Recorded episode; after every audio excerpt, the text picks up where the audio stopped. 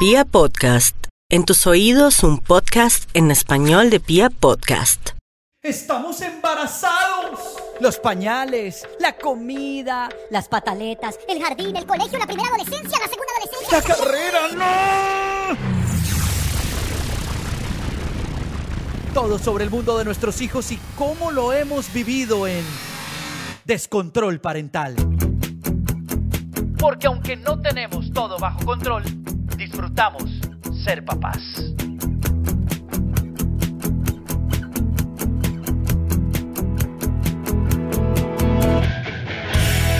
Hola, hola, muy buenas tardes. Buenas tardes aquí en Colombia, buenas noches eh, en el otro lado del mundo donde tenemos hoy dos invitadas muy especiales. José, ¿cómo estás? Muy bien, muy bien. Pues eh, lo que tú has dicho, dos invitadas muy especiales. Ya, ellas están trasnochando hoy por nosotros. O sea, súper queridas ellas. Pero Somos un amor, un amor. Que también pueden porque tienen a sus chiquitos dormidos a esta hora. Creo que es más fácil. y está Marce, Marcela Muñoz. Eh, ¿Cómo estás, Marce, desde Francia? Hola, Nati. Hola, José. Muy bien. Buenas noches para... Bueno, buenos días para ustedes, noches para nosotros. Caro, ¿cómo estás? Desde Inglaterra, desde Cambridge. ¿Cómo estás? Muy bien, gracias, gracias por la invitación. Me encanta poder participar. Gracias a José, a ti, Nati, eh, por, por invitarnos a compartir nuestra experiencia desde el otro lado del Atlántico, que seguramente a medida que vayamos conversando van a notar que hay bastantes diferencias, pero hay cosas muy, pensaría yo, básicas que tal vez se terminan pareciendo pues no les he contado de qué vamos a hablar, pero ya seguramente muchos intuyen y es de las mamás expatriadas, mamás colombianas que tuvieron sus hijos y que están criando sus hijos en otro lugar distinto a su país, lejos de sus familias. Eh, y bueno, con todo lo que eso tiene, porque pues ahí hay muchas expectativas seguramente que todas las mamás tenemos en algún momento en el proceso de crianza de nuestros hijos y seguramente, no sé, eso le vamos a preguntar a nuestras mamás invitadas, es distinto, lejos de casa, lejos de donde ustedes fueron criadas, ustedes fueron, crecieron y, bueno, pues Marce, cuéntanos, ¿dónde vives? Eh, ¿cómo, ¿Por qué terminaste en París? Una breve descripción cada una de, ¿por qué terminaron cada una lejos de sus casas? Y formando una familia lejos de sus casas? Bueno, yo vivo en París. Yo llegué a estudiar en París. Mi idea no era quedarme. Yo llegué y justo antes de irme, pues conocí al que hoy es mi esposo. Y bueno, me quedé. Eh, llevo ya 12 años de casada y, y tengo dos niños, un niño de 9 años y una niña de 6 años. Y bueno, no era planeado y aquí estoy. Así son, los, mejores resultados. Cuando menos se planea, sale mejor. Es verdad. Cuando ya pensaba irme. Marcela se fue por tres meses a París. Se fue a hacer como, bueno, estar un tiempo allá, tres meses, y bueno, ya lleva 12 años. Carolina, tú, ¿cómo te fuiste y por qué te fuiste y por qué te quedaste? Bueno, yo tenía el plan, apenas terminé la universidad en Colombia, quería hacer un posgrado eh, fuera de, Colombia, sí lo tenía muy claro. En esa época, el que era mi novio también quería hacer un posgrado afuera y se nos dio la oportunidad de venirnos a Europa, él para Inglaterra y yo precisamente estuve en Francia también, donde hice mi maestría. La hice en Francia, en París, estuve casi dos años y se nos dio yo también quería, nuestro plan era como, listo, estudiamos y nos devolvemos. Mi plan era como más o menos tres años yo me quedo y estamos de vuelta en Colombia. ¿Qué pasó? Que al final de terminar nuestras maestrías, al que en ese momento era mi novio, actualmente hoy es mi esposo, le salió un trabajo acá en Inglaterra después de que él terminó su maestría y decidió que pues se quedaba. Yo entonces pues intenté quedarme en en Francia, no se pudo, se dieron las cosas, era para que me viniera para acá, para Inglaterra con él, y bueno, el resto es historia, o sea, por amor me quedé, o sea, nos empezaron a dar las cosas y pues nada, nos ha ido muy bien acá y ya tenemos familia, tenemos dos hijos, son dos niños, preciosos niños, uno es Nicolás, que tiene cinco años, y Matías, que tiene tres y medio. Entonces eso ya ha hecho como que empecemos a, como diría mucha gente, a echar raíces acá y que la idea de volver a Colombia sí la pensamos, pero no es algo como, no se sabe cuándo. Algún día, exacto, tal vez viejitos o algo así, pero... tuviste a tus dos hijos en Inglaterra. ¿Nunca vinieron a Colombia a tenerlos? No, no. Eh, bueno, valga la aclaración, pues ya dije, sí, eh, mi esposo es, amigo de José, luego es colombiano. Creo que también de pronto, no sé si Marcela está casada con francés, porque también creo que eso crea una diferencia en cómo crías tus hijos, además del hecho de ya estar por fuera de Colombia, si tienes como otro idioma en casa o ese tipo de cosas culturales. De acuerdo. Pues digamos, los dos somos de Colombia, de Bogotá, entonces pues mismo idioma, misma cultura, o sea, por ese lado es muy fácil entenderse. Ha sido muy fácil educar a nuestros hijos en cuanto a que sean niños bilingües o inclusive aprovechando que ya manejan dos idiomas, intentamos meter un tercer idioma y eso ha sido espectacular. O sea, es increíble cómo ellos absorben las cosas de rápido. Ajá, empecemos con las preguntas, no difíciles, pero bueno, con las preguntas duras o fáciles. Ustedes me dirán, ¿qué ha sido lo más difícil de criar a sus hijos por fuera? O sea, ¿qué momento sienten? Un momento en el que ustedes hayan dicho, pues esto hubiera sido mucho mejor si hubiera estado en Colombia. Marce. Pues yo pienso, yo pienso que no es ni un momento, son muchos momentos. Y, y para mí el punto más difícil es estar lejos de la familia finalmente. Pues porque aquí tú estás solo, o sea, no, no, estás, no, hay, no está el primo, el tío, eh, mi esposo es francés, pero su familia no vive en París, entonces al final estamos los dos y somos solo los dos. Si pasó algo, si no es uno, tiene que ser el otro. Entonces, esa es la parte más difícil para mí, como esa distancia de la familia, no poderles como, no sé, tú tienes que hacer algo, está tu mamá, está tu tía, siempre hay alguien, en Colombia tú siempre tenías a alguien que, que estaba ahí, o que, que puede en algún momento ayudarte para lo que sea. Acá estás solo y, es difícil el simple hecho, no sé, tienes que llevar uno al médico y entonces el otro tienes que llevarlo a la casa, entonces como todo es una organización y somos dos y, si, y no hay nadie más, entonces para mí esa es la parte más difícil. La logística familiar que llaman. Total. Nos quedamos pensando todos. Miren, es que yo veo que cuando yo voy a Colombia, yo veo que esa es una de las grandes diferencias en Colombia hay muchos, no solo porque tienes todo el apoyo de la familia, también hay muchos recursos a la mano, digámoslo así. En Colombia también culturalmente tú eres amigo de la vecina o el vecino te conoce o es una comunidad más familiar, ¿cierto? Aquí uno, Marcela lo puso tal cual, uno está solo, o sea, tú estás con tu, con tu pareja y ya está. Veo que también al mismo tiempo es algo bueno y bonito porque te complementas mucho y haces equipo, o sea, tienes que ser equipo, sino las cosas y esta logística que ella estaba comentando no va a funcionar. En cambio, yo a veces veo que en Colombia es como si llaman a la abuelita, al abuelito, la tía, la niñera, no sé qué. Tienes muchas ayudas, que es fabuloso, porque exacto, recibe uno la llamada del colegio que hay que ir y uno en pleno trabajo, ¿quién va? Entonces llamas tú al esposo, ¿puedes tú? No, yo no puedo. Entonces, espérate, yo organizo aquí, salgo. O eso, se enferma, entonces, ¿quién se queda con él? Pero entonces, ¿qué hacemos con esa parte, en cambio, uno dice, si estuviera en Colombia, mis papás, por ejemplo, ya son pensionados, yo lo veo, mi hermana tiene esa gran bendición de contar con mis papás, y uno a veces los puede llamar y si ellos están disponibles, van y te ayudan. Entonces, no tienes necesidad de permiso de trabajo, de ese tipo de cosas. Eso es difícil. No, no poder contar a veces, o sin ir muy lejos, en estos momentos de pandemia, que hay veces que estás, o sea, que hemos estado 24 horas, los 7 días, los 4, a veces yo digo, ¡ah! Como que hicieron respirito, o sea, como, sí, que aparecieran los abuelitos y se los llevan un ratico y todos, y como que recargas energía. No, aquí no tienes eso, aquí no, y ahorita no hay forma, entonces tampoco puedes llamar a alguien, o sea, una niñera o algo así, porque, pues, no. Claro. Esa es una de las grandes diferencias. Listo, entonces ya sabemos que les gustaría haber tenido la familia allá. Entonces vámonos un poquito más al fondo. ¿Cómo fue el primer parto? ¿Fue parto? ¿Fue cesárea? ¿Parto natural? ¿Cómo fue? ¿Estuvieron los, abuelitos? ¿No estuvieron? Pues no, eh, a ver, el mío. Em, todo estaba programado para que mis papás llegaran antes de que el bebé naciera. Pero pues como nada pasa como tú esperas, eh, él se, se, Tomás se adelantó, se adelantó 15 días, pero casi tres semanas y mis papás pues ya tenían los tiquetes, ya no podíamos cambiar nada. Entonces, pues bueno, mm, fue, fuimos los dos solos. Eh, bueno, los papás de él después vinieron.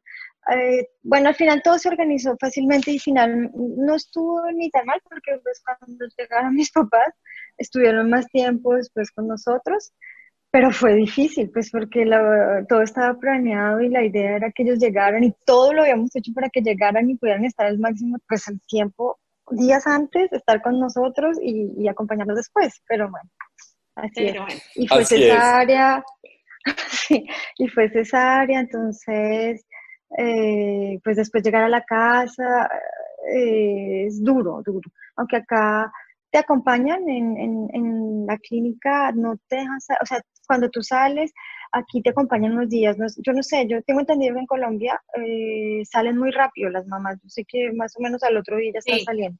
Al otro día no. estamos afuera si todo está bien, pues. No, acá no, acá te acompañan, acá te enseñan a bañar al bebé, entonces lo hacen contigo, después que lo hagas tú sola, o sea, tú estás acá unos días y pues cuando es necesario unos días más.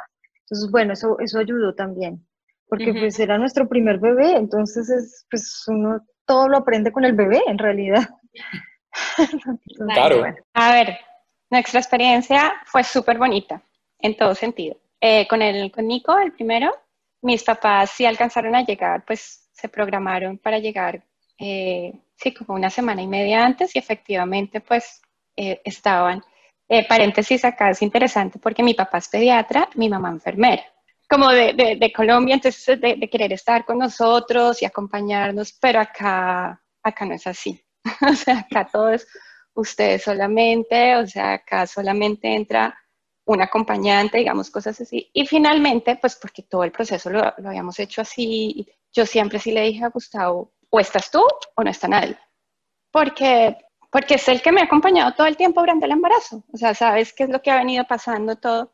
Acá es súper lindo, una cosa que me dio muchísima confianza, pues vivimos en Cambridge, el hospital es uno de los mejores en Inglaterra, es hospital universitario, y la parte materna, eso es espectacular. O sea, ustedes no se imaginan, esos cuartos parecen como de cinco estrellas, una cosa así espectacular. Total, fue que el día que pues empecé, o sea, que, que rompí fuente, estaba aquí en la casa, no tenía ni idea, o sea, si les digo la verdad, yo dije como, ¡Ah! me hice pipí, me oriné. porque es que uno no sabe nada, con el primero uno no sabe nada, o sea, a mí me da risa cuando te dicen, aquí, ah, bueno, yendo un poquito para atrás, antes de, Creo que también en Francia funciona así, no estoy muy segura. Aquí todo, partamos que, por ejemplo, esa es una gran diferencia y que viene uno mal acostumbrado en Colombia, es que tú vas a tu especialista, ¿cierto? Tú vas con tu mm. ginecólogo, de hecho, mm. se sienta uno, habla y de, pronto, pues uno le dice, mira, queremos quedar embarazados y no sé qué. No, no, no. Te conoce. Te conoce, ya sabes hasta quién va a recibir tu hijo o hija y en todos los nueve meses ya sabes quién estuvo con... No, Aquí todo va por la seguridad social, ¿ok? Todo va por la seguridad social. Tú a donde vas al médico es a un médico general, que es el médico, digamos, de tu barrio. Cada, cada barrio tiene asignado como un centro médico. Allá vas. Adicional a eso, si tu embarazo va bien, si no tienes ningún problema, ya ni siquiera te ve el médico. De hecho, uno ve el médico como cuando uno llega y dice, estoy embarazada, me hice una prueba casera, ahí te pasan como al equipo de lo que llamamos midwife, que eso en español sería como las matronas, o sea, son enfermeras especializadas en el cuidado de la mujer, ¿ok? Y que te acompañan durante tus nueve meses. Lo otro, creo que en Colombia, acá nada, les hacen pues scan y estas cosas. Ya, ya no. Aquí te lo hacen a las 12 semanas, a las 20 semanas, si no estoy mal, sí, como hacia las 20 semanas, que es cuando pues te dicen el sexo. Si es el primero, creo que te hacen otro como a las 24, 25 semanas y ya. No hay más. ¿Todas las ecografías, Marce? Sí. Nosotros, acá son tres ecografías también. Una a los tres meses, una igual a los cinco meses y otra como a los siete o algo así. Pero si uno desea, uno desea verlo por, por particular o, algo, ¿se ah, puede? Ah, sí, claro, puedes pagar, puedes pagar privado. Ah, ok. y, y, cada vez que vas a la midwife, te miden y, te, y oyes el heartbeat, el, corazón. el latido del bebé. Pero eso es algo muy distinto, porque además, cada vez que vas a ver una, una midwife, una enfermera, es alguien distinto. O sea, ni siquiera es como que te digas, ay, bueno, siempre voy a ver a, a Catalina, que es tan querida. No, no, no. Cada vez sí, entras igual. con alguien distinto, cada vez es alguien que te da una nueva información. Eso, eso es distinto. Lo mismo, el día de tu parto, Sí, es, es igual acá. el que te tocó, las que estén de turno, y aquí cómo funciona, igual, no es un ginecobstetra, ¿ok? No, aquí no entra ginecobstetra en acción. Si tu parto es natural, todo va bien, son estas enfermeras especializadas, una, una nomás que está contigo, la que te acompaña y la que va a recibir tu bebé. Solo entra un especialista en acción si algo pasa. Dime, Nati, no te entendí. ¿Se sentían, ¿Se sentían seguras con eso? O sea, el Sí. hecho de que fuera una... Marce, ¿tú también te sentiste segura con, tu, con el equipo, pues? Pues eh, aquí no es solo una, aquí son varias, o sea, pero, pero sí es el que te tocó y pues no sé, o sea, tú estás acostumbrado, es raro al comienzo porque tú sabes que estás acostumbrado siempre a tu doctor, o sea, a tu ginecóloga, no sé, aquí al comienzo llegas y cada control es uno igual, pero el día, no, yo me sentía segura, la verdad, no sé, yo estaba segura, yo normalmente iba para parto natural eh, hice todo el trabajo de parto hasta, hasta 10 de dilatación y ya en último minuto el bebé Tomás se, se movió un- porque él venía sentadito, no tenía la, cabaja- la cabeza baja, sino que estaba sentado, entonces se movió y cuando ya estaba en 10, cuando ya estábamos en las últimas, dijeron no, se movió y aquí no pasa, tenemos que hacer cesárea. Ah, Entonces pues yo ya había, y en ese caso, entonces ahí sí ya entran El ya entran los, pues el, Sí, sí, sí. el especialista, que tampoco conoces ni lo ves, pues o sea, ni, pero, pero no, yo estaba segura, yo me sentía en buenas manos, la verdad. Ok. Es raro, pero tú te acostumbras. Nata, Sí, ¿no? acá, acá en Colombia el último mes es como cada semana el control, en el último mes, En el último mes es cada semana. ¿cierto? cada semana el control. Ahora quiero que, listo, los niños ya nacieron y todo eso. Habl- A propósito de la semana de la lactancia, que estamos en este momento en la semana de la lactancia, claro que cuando vayamos a oír este podcast ya no vamos a estar en la semana de la lactancia, pero ¿cómo es el tema de la lactancia en Francia en Inglaterra? Eh, es un tema, sienten mucha presión social, yo siento que ya hay mucha presión social, o sea, más o menos la mamá que no le debe de lactar al bebé es una mala mamá porque no lo intentó. No, Sí, es- no al es- revés. cuéntame. Mira, a mí me pasó algo muy extraño y fue que fue- justamente fue todo lo contrario. O sea, yo, para mí, pues no sé, lactar al bebé es algo natural y era algo normal. O sea, para mí era algo que, no sé, ¿Qué iba a pasar? no sé, era natural, que iba a pasar y no te preguntas ni nada. Pero aquí, eh, cuando yo quedé embarazada, la gente me preguntaba, ¿y vas a, y tú vas a lactar? Yo, "Mm, pues sí. O sea, es una pregunta que te hacen porque ya ha cambiado, pero cuando yo estaba embarazada de mi primer bebé, era más como 50-50, ¿sí? Ajá. Entonces, cuando tú decides sí, te acompañan y en el hospital te acompañan, están pendientes. Pero no es como, como, no sé, en Colombia me parece que es natural y, y, y si tú no has lactado es porque tal vez no pudiste, porque algo pasó, pero no porque no quisiste, ¿me? En cambio aquí es como una decisión y te dicen y te lo preguntan hasta el final, ¿usted quiere lactar? ¿Sí o no? Si quiere lactar, entonces pues te acompañan. Y si no, eh, creo que te dan algo para que como que se seque. No, no sé, no sé, pero yo sé que mm, algo hacen, ¿sí? Ok. Pero entonces a mí eso me, a mí, para mí eso fue extraño, que me hicieran esa pregunta como tan seguido, porque pues para mí Como que una decisión no tenía sentido. muy, muy personal, muy íntima de cada mujer, ok. Lo, Sí, sí, y me parece que antes era como más, no, yo no quiero, no, no sé. Ahora, ahora con el tema, pues el tema ha cambiado, pues mi, mi hijo ya tiene nueve años, entonces ya entre todo este tiempo ha cambiado y ahora ya es más el tema más natural, más eh, la lactancia materna, pues es lo mejor para el bebé, es como... Más parece humanizado. Que está como, sí, como que está volviendo. Caro, Bueno, aquí, como les decía, con esto de que todo va por el seguro social, aquí también son muy pro todo al natural. O sea, yo tenía la impresión, o siempre me daba la impresión que en Colombia como que se hace mucha cesárea. Todavía, todavía, Como que eso es todo, todo muy programado. Pues Es por un más, lado, hay- el lado positivo de ver que uno sabe exactamente en qué, qué día, qué momento más o menos van a ser tu bebé. Aquí es todo pronatural. O sea, parto, el que, que el parto sea natural. Obviamente también te empiezan a decir cuando vas a las, a las clases prenatales que lo mejor sería lactar, te enseñan cómo debe ser el, perdón si esta no es la palabra en español, pero es que del, del agarre del bebé, ya cómo tiene que, que, que La posición. Exacto, la posición. Todo que sea como muy natural y muy pro. Yo no sentí presión porque yo desde el principio, igual como ese instinto también, yo dije, yo quiero esto también todo muy natural. O sea, yo quiero que esto sea tan natural que cuando supe que estaba embarazada, de una, yo le dije a Gustavo, sin saber mucho y sin haber investigado, yo quiero un parto en el agua, por ejemplo. Y mi hijo, mi primer hijo, nació en el agua y fue espectacular. Y con la lactancia acá, entonces sí te empiezan a decir como que sí, que, que, que, que lactes, que es lo mejor, que te explican cómo es. Y efectivamente, apenas nace tu hijo, pues lo limpian o, o ni siquiera te lo pasan de una y de una si tú ya te lo quieres agarrar, si él ya te empieza a buscar, te dicen, ya, póngaselo.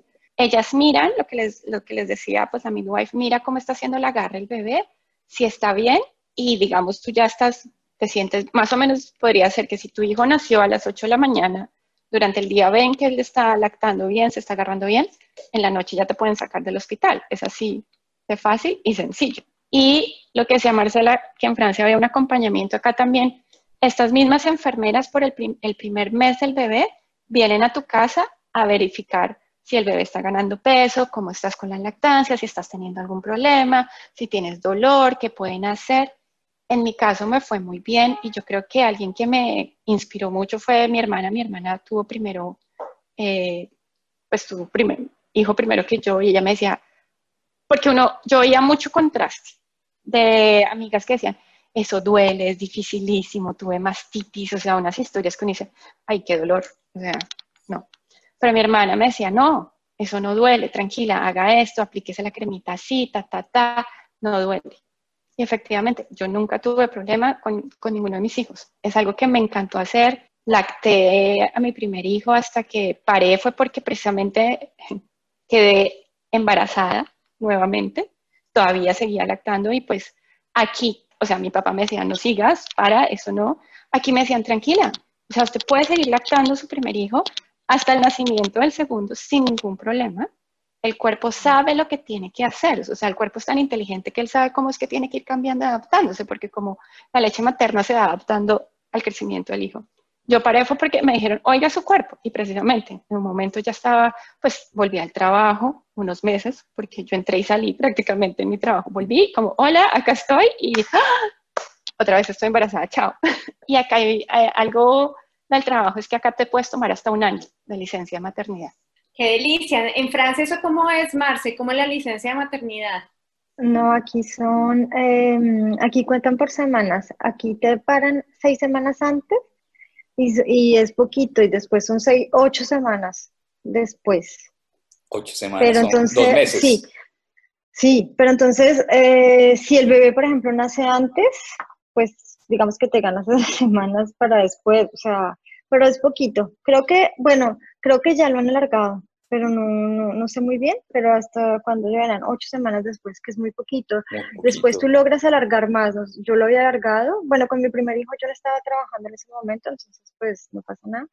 Y con la segunda, eh, sí, eh, lo alargué un mes más, pero pues es, Un mes más no es. Pero esa es una, una preocupación que todas las mamás tenemos. Cuando se termina ese periodo de licencia, ¿y cuáles son unas gotas? Aquí, cuando yo tuve Ay, sí.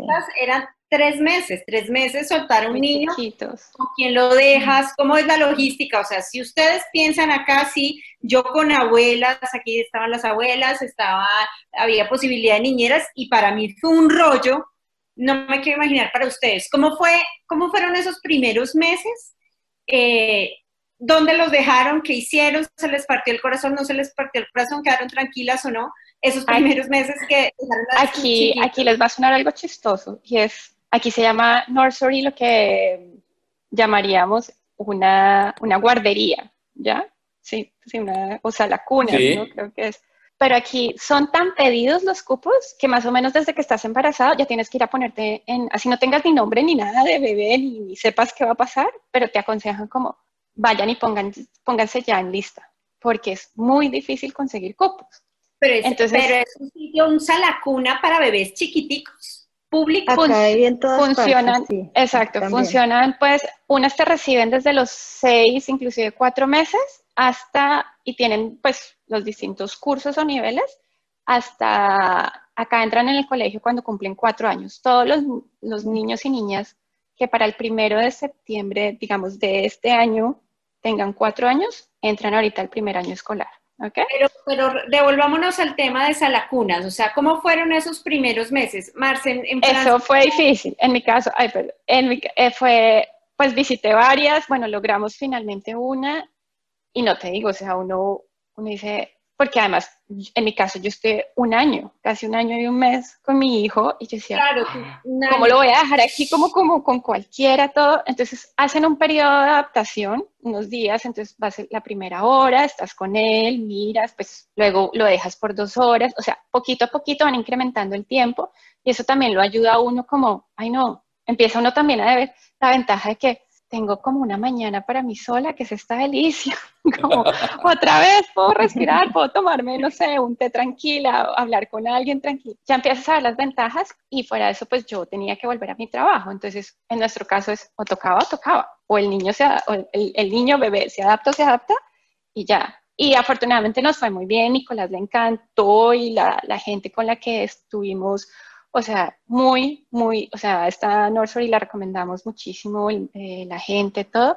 Fue fácil por ese lado, o sea, porque encontramos también mucho apoyo en ellos. Por ese lado fue fácil, pero uno de mamá queda siempre como, Claro, no sé, los primeros meses difícil. sí, es muy difícil. Marce, ¿a ustedes cómo les fue con eso?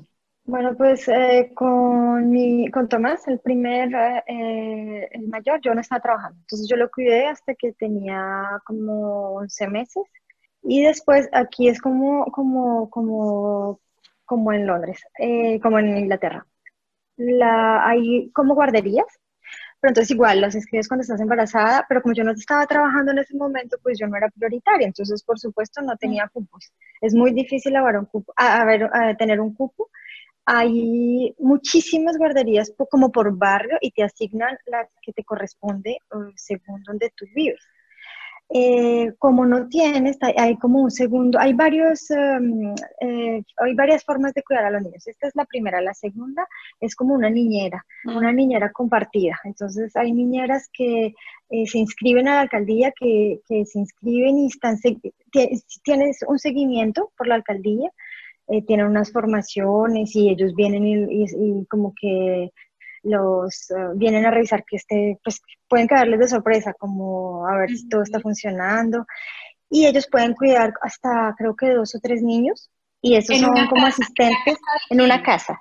Es en la casa de ellos, eso se llama un asistente maternal. Entonces, esos asistentes maternales es en la casa de ellos y pueden cuidar hasta tres niños, creo que máximo dos que no caminen, que llevan cochecitos dobles y, y otro que ya camine al lado. Acá tú los ves en la calle, es que es muy diferente, o sea, tú ves las niñeras con, en los parques con los niños, caminando con los cochecitos dobles y el otro al ladito cogiendo el coche, es, es, es demasiado tierno, pero bueno. Y si no, el, el otro, el otro sistema es una niñera que tú compartes con otra mamá y es en tu casa. Y la niñera viene a tu casa y también es una niñera compartida, pero esta ya es en tu casa y tú eres como, eh, pues eh, se comparten las casas. Entonces, por ejemplo, puede ser una, una semana en mi casa, una semana en la casa de la otra familia. Y tú buscas a otra familia y que tenga más o menos los hijos pues de la misma edad que viven en tu barrio. Todo se pasa como muy en el barrio. Ajá. Entonces yo ah, con Tomás cuando ya tenía 10 meses, eh, como no conseguí pues la guardería, eh, conseguí una niñera compartida, era una niña que tenía la misma edad de él, más o menos, y esta se pasaba a la casa de ellos. Entonces eh, la niñera los cuidaba todo el día eh, y ya a las cuatro y media llegaba el hermanito mayor de la niña, era una niña, y los cuidaba a los tres y yo los recogía a las seis de la tarde. Entonces, pues yo me sentía, e- e- era raro porque al comienzo cuando lo dejé el primer día, yo igual, eh, hacen, pues hay como adaptación, entonces tú lo dejas, estás con él el primer día, unas horas, luego lo dejas una horita más, luego así, lo vas dejando de a poquitos hasta que pues ya lo dejas. Pero el primer día que lo dejé, yo me quedé detrás de la puerta oyendo a ver, porque claro, pues cuando lo dejé después él lloró, yo me quedé detrás de la puerta y luego llamé a mi esposo que se quedó llorando y yo lloré, es horrible, era horrible. Eh, después me, no, es horrible, pero ellos, yo sabía qué parque los llevaba, me fui al, más o menos casi que a esquiar al parque desde lejos, a ver, los espié, los espié, pero es que tú estás dejando a tu hijo. Claro. Pero Marce, ¿tú crees que eso lo hacen otras mamás que hayan nacido en Francia y que hayan tenido eso? ¿O lo haces tú colombiana? No, no, no, no, creas. No, pues, pues, no sé en Francia, pero digamos acá sí yo he oído mamás que dicen eso, como que no, yo me fui y me aseguré que, que, que sí estuvieran como mirando. Pero, o sea, yo, eh, eh, es más, porque también, o sea, es, tú, confías que sí, que en la guardería uno siempre que los deja, pues sí, se ven todo el personal muy bonito, muy todo, y sí, tranquila, vete, pero uno no sabe, o sea, tú cierras la puerta, te vas y, y ni idea.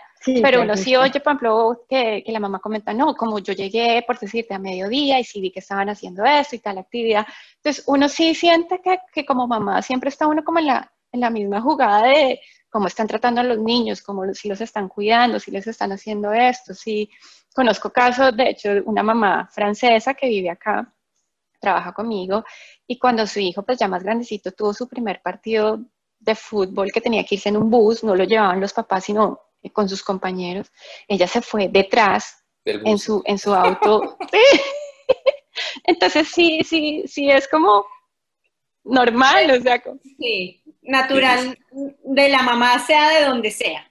Porque yo confieso que aquí somos también un poquito más desconfiados, puede ser. Sí. Pero miren que hay algo que yo veo que pasa, pues lo, lo, lo, veo con mi hermana. Mi hermana tiene también dos niños y yo veo que ella, ay, sí, es que la profesora me mandó esta foto por WhatsApp y no sé qué, tal cosa. Aquí no, empezando porque acá a la entrada de los colegios, las guarderías y eso, de los primeros mensajes que te dan y ahí pues signos que dicen, no celulares, no se puede tomar fotos cuando tú vas a las típicas presentaciones de fin de año, estas cosas que hacen, lo primero que le dicen a uno es, por favor, no tomar fotos ni publicar. Obviamente como que si quieres tomar fotos, como ubica en la foto a tu hijo, pero por favor no tratar de no compartir en las redes sociales.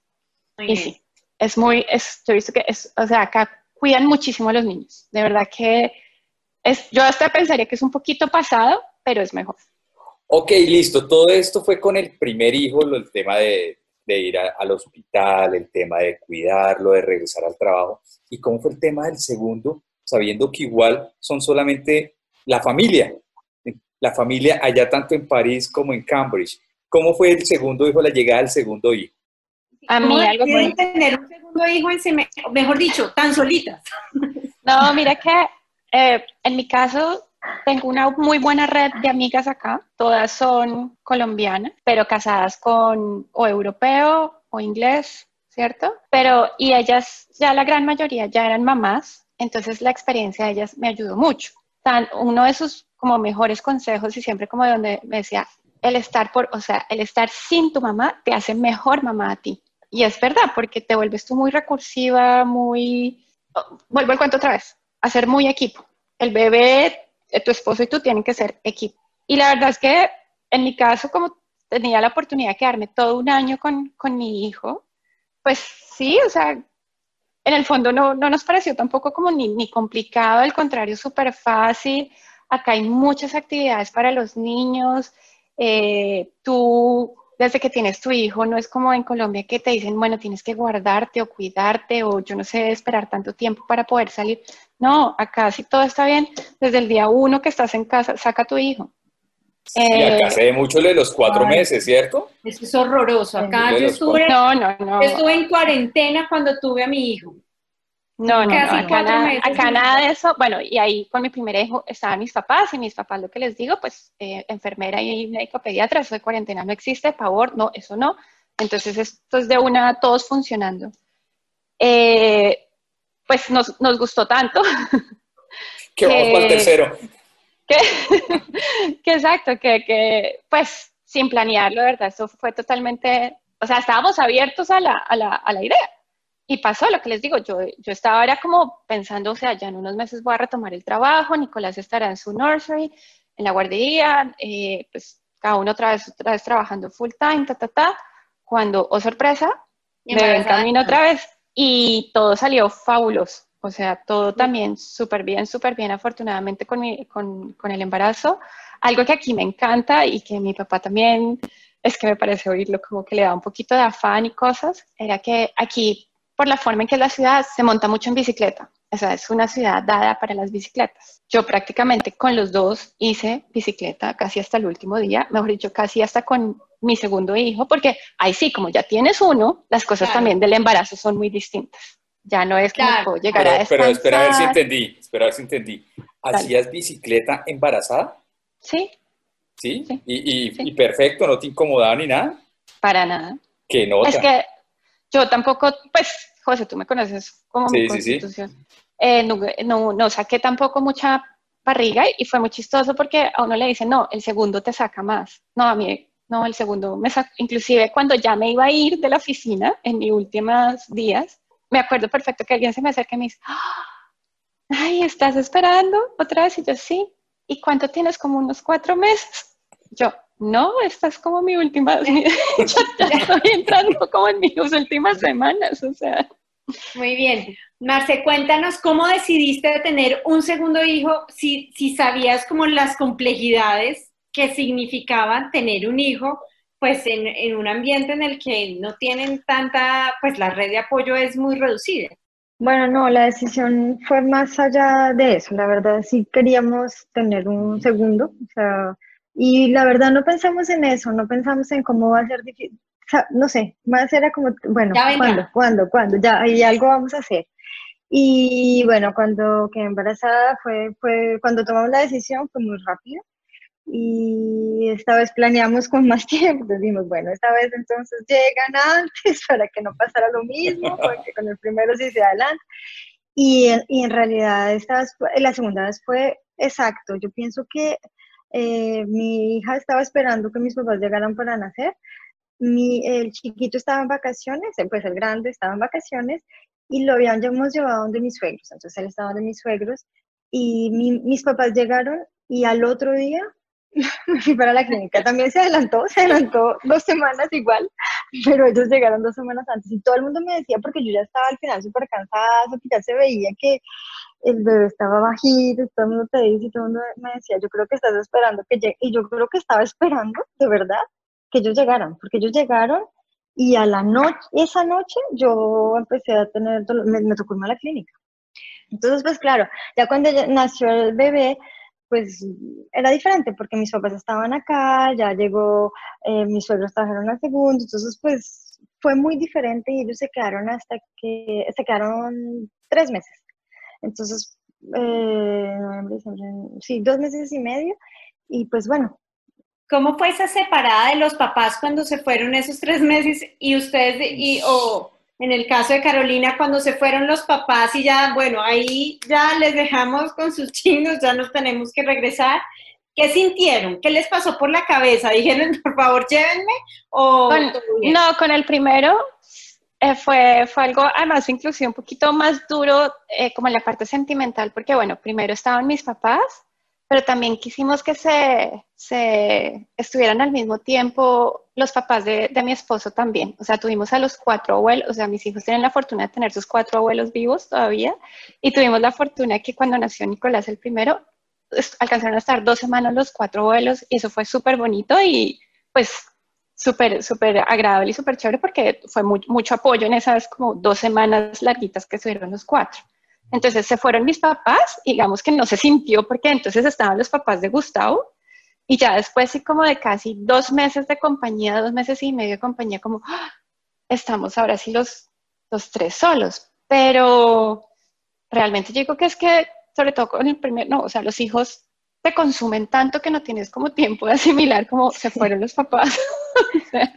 simplemente te toca, o sea, es como aquí estamos, aquí seguimos y bueno, toca seguir funcionando. Entonces, no siento como que, como, uy, medio durísimo, me tocó esto. No, no. De hecho, mi esposo dice que yo se las he puesto, digamos, como tan sencillo y tan fácil que por eso, exacto, cuando sabíamos que estábamos embarazados del segundo, dijimos, podemos y seguimos. O sea, aquí estamos. Aquí me pasó, fue lo contrario, o sea, de lo que le pasó a Marcela.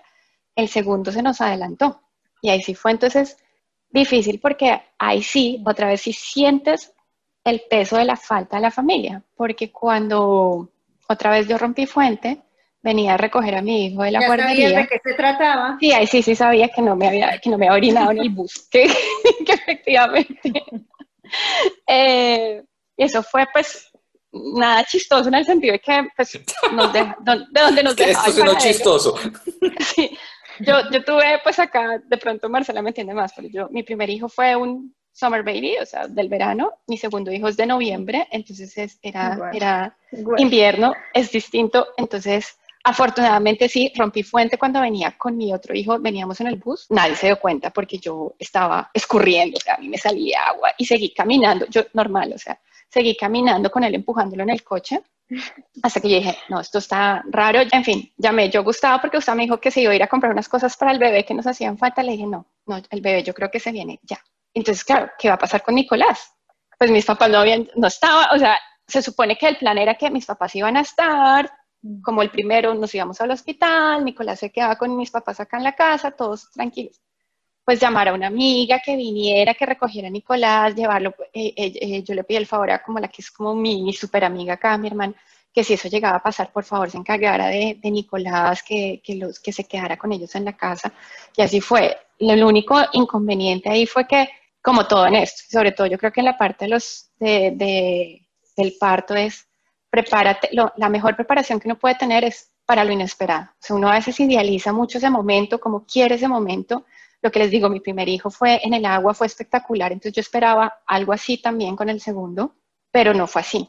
De hecho, el segundo se tardó casi en cuatro días en nacer. Entonces fueron cuatro días que yo, que yo estaba en el hospital con Gustavo y yo no estaba con Nicolás. Esa, esa sí fue la parte que me dio dura, porque pues Nicolás sé que estaba muy bien cuidado, sé que estaba bien, pero sí me dio duro porque yo decía, es que si hubieran estado mis papás hubiera sido distinto.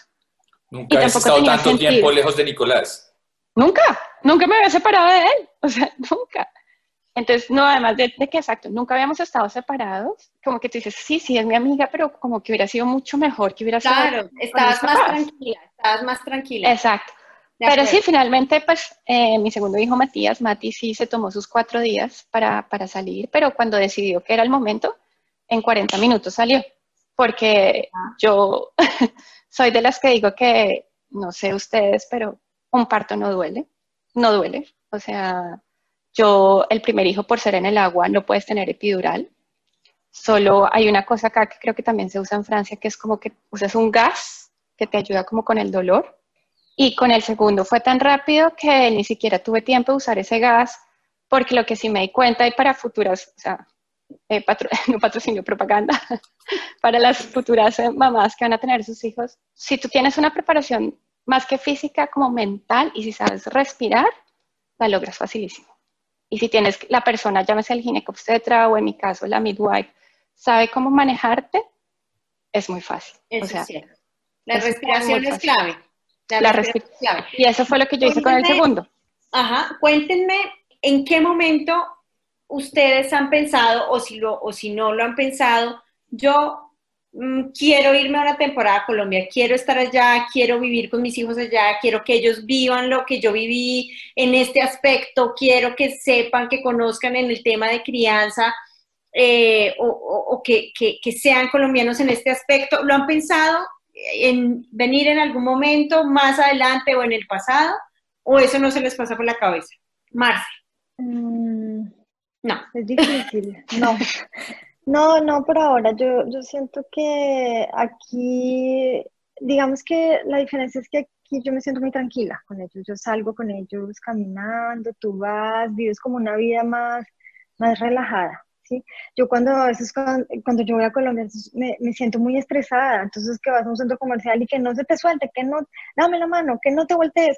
Entonces yo siento que yo soy tan estresada y tal vez soy yo, porque ya me fui y, como que me acostumbré a estar aquí en la que, en el, eh, que yo me subo al bus con ellos, pues vas tú sola en el bus, coges, subes, vas con, cuando tenías uno en coche y el otro chiquitico, te subes a un bus en coche, entonces tú subes el coche y vas, te recorres una ciudad sin problemas, haces vueltas con un niño en un coche y el otro caminando que se agarra simplemente al cochecito y, que no tienes como esa angustia Entonces, no sé, yo siento que, yo sí quiero que, digamos que más grande, más adelante, ellos vayan y estén una temporada, porque sí me gustaría que vivieran allá un tiempo, tal vez, pero, pero yo siento que en este momento yo no, no estaría preparada como para, para ese estrés, como para, como, no sé, es triste, pero yo siento que cuando yo voy allá, sí vivo muy estresada por eso, porque acá uno está muy tranquilo. Es triste, pero infortunadamente es una realidad. Una realidad, sí. Carolina, ¿tú has pensado en algún momento en regresar? No, pues lo que les decía al principio, no. Nosotros no es una opción a futuro cercano, pero hemos tenido la fortuna desde que tenemos los niños e ir más o menos como cada año, cada año y medio. Y pues sí, sí duele un poco al ver como que están que se pierden un poco a crecer más, más cercano con sus primos, con sus tíos, con la familia, y que así crecimos nosotros, ¿no? Rodeados de los abuelos, los primos, el, el, típico paseo a finca o que los abuelos te llevaban aquí o allá. Tal vez yo pensaría como a futuro, cuando ya estén más grandes, en las vacaciones de verano, que son las más largas, de pronto que vayan y, por decirte, eso lo hacen amigas mías, he visto, van, los llevan, ¿cierto? Ellas se devuelven los niños pasan el verano allá y vuelven y, traen a sus hijos. De tal forma que eso les ayuda también a seguir cogiendo más la cultura, el idioma, esas cosas. Por ese lado, podría ser una opción, pero hasta el momento siempre hemos ido todos y siempre nos gusta estar los cuatro. O sea, nosotros tenemos muy claro que los cuatro somos un equipo y los cuatro funcionamos así y somos felices para arriba y para abajo. Vale, yo tengo una pregunta, pero esta va más para Marce porque pues Caro, el esposo es colombiano, los dos tienen las mismas costumbres, pero, pero Marce no, Marce pues es la colombiana y el esposo es francés. ¿Hubo alguna dificultad en eso de, de, los primeros años de vida de los bebés? Pues mira, sabes que yo creo que nosotros tenemos una cultura no tan lejana. Digamos que nos parecemos en muchas cosas. Eh, mi familia se parece mucho a la familia de mi esposo. Digamos que son más detalles detalles chiquitos, pero que como que, no sé, por ejemplo en Colombia, cuando tú estás embarazada, eh, a partir del momento, antes, que si sabes, no sabes todavía si es niño o niña, pero ya estás diciendo, por ejemplo, cómo se va a llamar si es niño y si es niño, por ejemplo, es normal, tú dices no, y tú le hablas al bebé con el nombre. Aquí, por cultura, no dicen el nombre sino hasta el momento que el bebé nace. Entonces, para mí, por ejemplo, ese fue un choque, pues, cuando, cuando, cuando nosotros decidimos el nombre, pues obvio, yo quería decirlo uh, normal. Y entonces, no, pero acá no se dice, por, no sé, es como superstición, no sé, no sé, es cultural, superstición, no sé, y no se dice. Entonces yo le dije, bueno, qué pena, pero yo pues no voy a estar hasta los nueve meses sin decirle el nombre del bebé a mis papás, o sea, a mi familia, como, como no voy a decirlo. Entonces, bueno, hablamos y dijimos, bueno, está bien. Entonces, si se lo decimos a tu familia, pues también se lo decimos a la mía. Entonces ahí negociamos y digamos que pues yo lo dije a mi familia inmediatamente y, eh, y lo dijimos también a la familia de él, pero es rarísimo. Yo creo que ellos mismos estaban extrañados que hubiéramos dicho el nombre porque acá no se dice. Entonces son detalles así. O por ejemplo con la niña, acá no se les ponen aretes a las niñas chiquitas cuando nacen. Aquí es bastante, aquí digamos que no, no, no hace parte de la cultura y es muy extraño ver a un bebé, a una niña con aretes. Entonces, bueno, en Colombia los niños, los bebés nacen y les ponen el arete. Más o menos desde la, clínica, salen ya con los aretes. salen, tú llevas los aretes a Yo la pensaba que había nacido con esos huecos ahí ya. Total. Eh, salen de, la primera foto es con aretes y acá no. Entonces, por ejemplo, en ese caso yo decía, bueno, ¿qué, ¿qué hacemos? Yo decía, pues estamos aquí, vivimos aquí, la niña va a estar aquí y crecer aquí. Pues adaptémonos. No es algo que me, que digamos, que, vaya, que me trasnoche, que es negociable. Yo, yo pienso que hay cosas que son negociables, como por ejemplo esa, entonces listo, es negociable. Y la niña todavía no tiene aretes y tiene seis años, porque aquí, porque aquí los aretes se los ponen, o sea, a los 15. A los 8, 10, a los 15. No, en serio, aquí tú ves, los niños no tienen aretes porque es extraño. Entonces yo digo, pues si la niña vive acá, ¿para qué lo voy a poner Sí, no, sí, exacto. Sí, exacto, exacto. Y cuando voy a Colombia, digo, ah, ¿no tiene aretico la niña? no, no tiene aretico. Pero pues, yo tengo una amiga que lo que hace es que cuando va en el avión para Colombia, pum, le pone los aretes. Y la misma niña dice, sí, ponme los aretes. Y cuando ya están de vuelta, entonces se los quita. Pero eh, ella ya es más grande, entonces ah, claro, ya es más que pronto tu hija más adelante te va a decir, ay, sí, mamá, si quiero los aretes, sí. Y bueno, pero sí es algo, el cuento de los aretes creo que acá es igual, o sea, acá es muy raro que las niñas pequeñas tengan aretes, sí, y tener aretes es algo que se ve raro acá. En cambio, por ejemplo, para uno es parte de nosotras. O sea, yo digo, si yo salgo sin aretes, yo me siento desnuda. O sea, a mí me puede faltar todo, pero no lo. Yo puedo salir sin maquillaje y esas cosas, pero no sin aretes. Sí, entonces no, yo pienso que. Yo pienso que la verdad nosotros no tenemos así como culturas muy, muy diferentes, son detalles, pero son cosas negociables. Y lo que yo digo es de que no toquen un punto realmente fundamental, chicas, esto sí no, no, por ejemplo, el nombre para mí era importante, yo no iba a guardarme el nombre, o sea, no. Entonces, bueno, llegamos a un, como un acuerdo, yo pienso que es cuestión de, llegar a... hablarlo. De negociar. Muy bien, pues Marcela, Carolina, mil gracias por haber estado con nosotros, por haber hablado. Yo creo que aquí, mejor dicho, nos quedaron mil historias guardadas, hay mucho más que contar. Podríamos hacer un, eh, un expatriadas, mamás expatriadas 2 más adelante. Cuando quieran. Muchas gracias. Muchas gracias. A ustedes, gracias por, la invitación. A ustedes por aceptarla. Vale. Gracias. Chao, chao, gracias. Chao, chao. Vale, chao. Descontrol parental. Porque aunque no tenemos todo bajo control, disfrutamos ser papás.